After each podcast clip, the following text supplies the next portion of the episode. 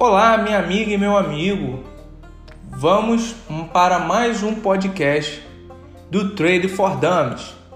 E hoje a gente vai falar sobre as BDRs e ADRs. As BDRs são Brasília Depositary Receipts, ou seja, certificados de depósito de valores mobiliários. Né? Esses ativos, né, tem aí três tipos de, de, de instituições é, envolvidas nessas emissões de BDRs no mercado de ações brasileiras.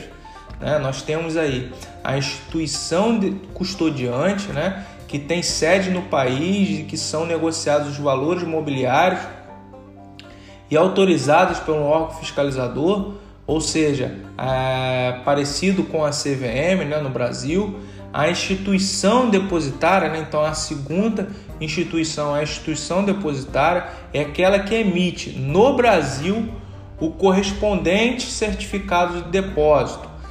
Lembrando, tá, pessoal, as BDRs são as, é, ações de, de empresas, né? são um espelho de, de ações de empresas que são negociadas fora do Brasil, mas é, dentro do mercado brasileiro. Né? Então, é, vou dar um exemplo aqui para vocês: as ações da Apple, da Samsung, ações da Dell, ações das empresas é, internacionais que você não tem acesso através do Ibovespa, você passa a ter acesso através das BDRs, perfeito? Porque elas são um espelho dessas ações, né? ou seja, é um depósito em relação a essas ações no estrangeiro, no mercado nacional, no Ibovespa.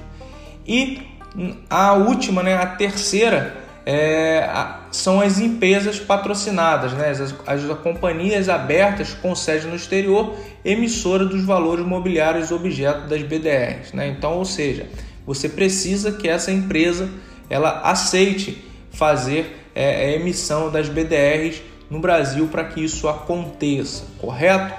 E aí a gente tem aí os programas de emissões de BDRs que eles podem ser patrocinados ou não patrocinados, né?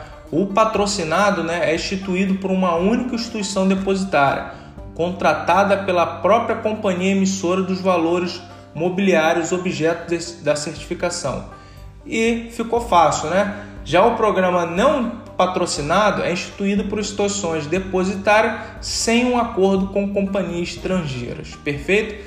E não para por aí, tá? A gente tem aí as BDRs, níveis das BDRs, né? A gente tem BDRs nível, nível 1 e nível 2 e 3, correto? Então as BDRs de nível 1 são dispensadas de registro da companhia na CVM e podem ser negociadas apenas em mercados de balcão, não organizados ou em segmentos específicos de BDR nível 1 Lembrando, tá, pessoal? É, quando a gente fala de balcão, né? É, você tem pessoas fazendo qualquer tipo de negociação no balcão em que não envolve a CVM, né? Mas é, um balcão organizado, né? É, e você tem também o balcão não organizado em que as pessoas também negociam, só que não tem nenhum intermediário nesse sentido. Perfeito? E também nós temos, né? E lembrando, tá? As BDRs não patrocinadas só admitem negociações nos moldes dos, das BDRs patrocinadas nível 1. Perfeito? E vamos agora falar sobre as BDRs nível 2 e 3. Elas são bem parecidas, tá bom? é, elas exigem né, é, a diferença das BDRs de nível 1 e nível 2, é, da nível 1, da nível 2 e nível 3, é que a 2 e a 3 exigem registro da companhia emissora na CVM. Elas podem ser negociadas em mercados de balcão organizado ou em bolsa de valores. Então você vê aí a diferença que as BDRs nível 1 ela não é negociada na bolsa de valores. Você não tem acesso através do seu home broker para você fazer esse tipo de, de operação. Então você não consegue somente através dos mercados de balcão e balcão não organizado. Essa é a diferença entre as BDRs patrocinadas nível 3 e a nível 2, perfeito? E tem uma diferença da nível 2 para nível 3, né? que a nível 3 ela é registrada na hipótese de distribuição de distribuição pública simultânea no exterior e no Brasil. Ou seja, você tem essa mesma BDR né, é, sendo negociada lá fora e sendo negociada no Brasil. Perfeito? É, isso tem uma importância muito grande você saber exatamente isso, né? Então, como que você está negociando, né? Então você tem aí as nível 3, você sabe que você tem aí uma, uma ação sendo negociada em dois territórios, né? Então as BDRs sendo negociadas em mais de uma bolsa, correto?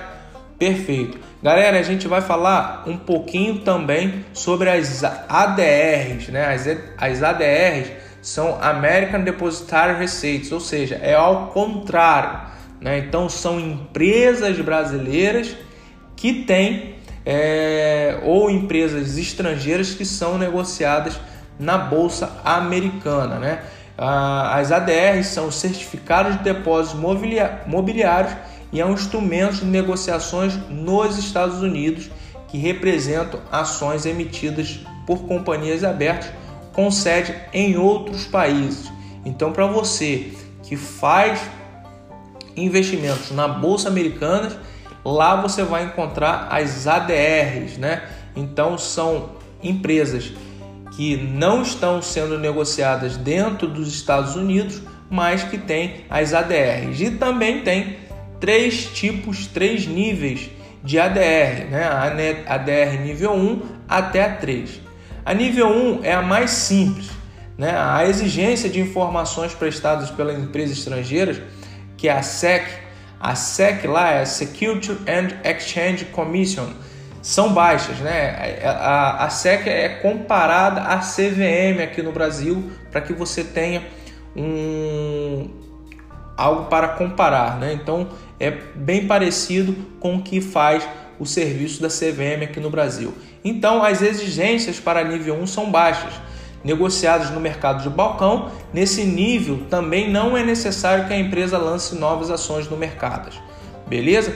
Tem as nível 2. As ações de nível 2 são negociadas em bolsas americanas, mas para isso exige uma maior quantidade de informações que devem ser prestadas à SEC e ao banco depositário.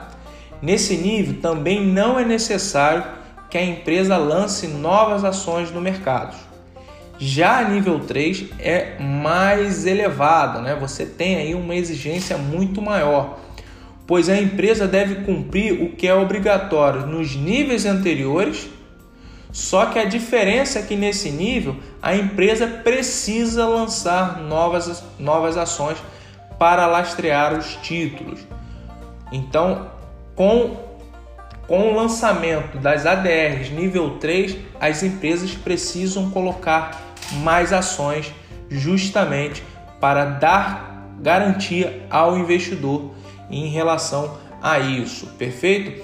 E aí, pessoal, é importante a gente falar em relação, quando a gente fala de ADR, né? Então são ações é, e a gente tem aí um, uma nomenclatura em relação a isso, que são as ações blue chips, né? Ou ações de primeira linha. Muita gente utiliza aí é, também a nomenclatura, não é muito usual a utilização de da, da, desse nome de primeira linha, né? então as pessoas que estão no mercado utilizam mais a denominação de blue chips, né? que elas são conhecidas por ter uma grande liquidez, né? são, são negociadas diretamente na bolsa com grande volume.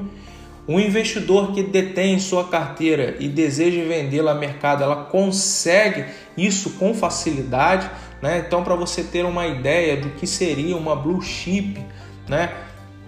É, são as empresas grandes, são empresas tradicionais, presente em todo o território do país, né? Então você tem aí uma, uma, uma reputação é, excelente, né? A gente pode dizer aí que uma blue chip no Brasil são os grandes bancos, né? Então você pega o Bradesco, Itaú, saindo do segmento de banco, a gente tem as empresas é, como Petrobras, você tem saindo do segmento do governo, você tem aí a Ambev, né, que, é negociado também, é considerado uns blue chips, ela tem uma representatividade muito grande. A gente também pode considerar como blue chip a Vale, né? Então a Vale ela é sim uma blue chip. E a gente tem aí as ações de segunda linha, também conhecido como small caps, né? Que são papéis com uma, uma desculpa, são as mid caps, né?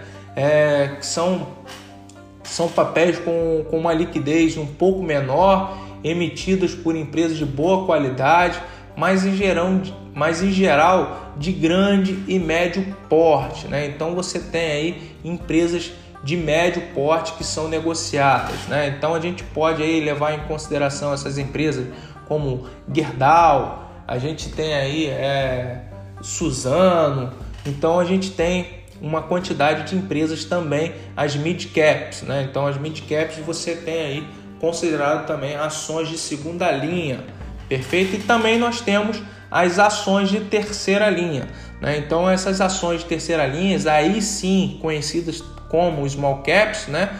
É, que são empresas com pouca liquidez, né? geralmente emitidas por companhia de pequeno e médio porte, e, e você tem uma baixa liquidez. Né? O que, que é liquidez? Né? É, quando você quer comprar e vender, você não encontra com facilidade como você encontra na bullship as é, investidores do outro lado querendo fazer esse tipo de operação. Então, essas empresas são consideradas de, de, de terceira linha. Perfeito, galera? Então é importante aí, é importante a gente saber é, essas nomenclaturas para que você fique atento a, a, a, esse mercado e entender um pouquinho mais. Né? Então, quando você ouvir é, que, essas, que uma empresa tem baixa liquidez, para você não ficar muito operado, principalmente nos segmentos de derivativos dessas, dessas ações, é justamente porque você tem uma baixa liquidez, perfeito? Então, uma exposição dentro da sua carteira em nessas empresas com baixa liquidez, ela tem que ser pequena, né? justamente porque quanto mais é, menor, né? quanto menor essas empresas, maior a volatilidade dela também, perfeito? Devido ao valor que ela tem de ação, perfeito, galera? Então a gente ficou aí sabendo, além das BDRs e ADRs, também ficamos sabendo a classificação delas blue chip, é, small, small caps e mid chips, beleza? Valeu, galera. Um abraço a todos. Tchau, tchau.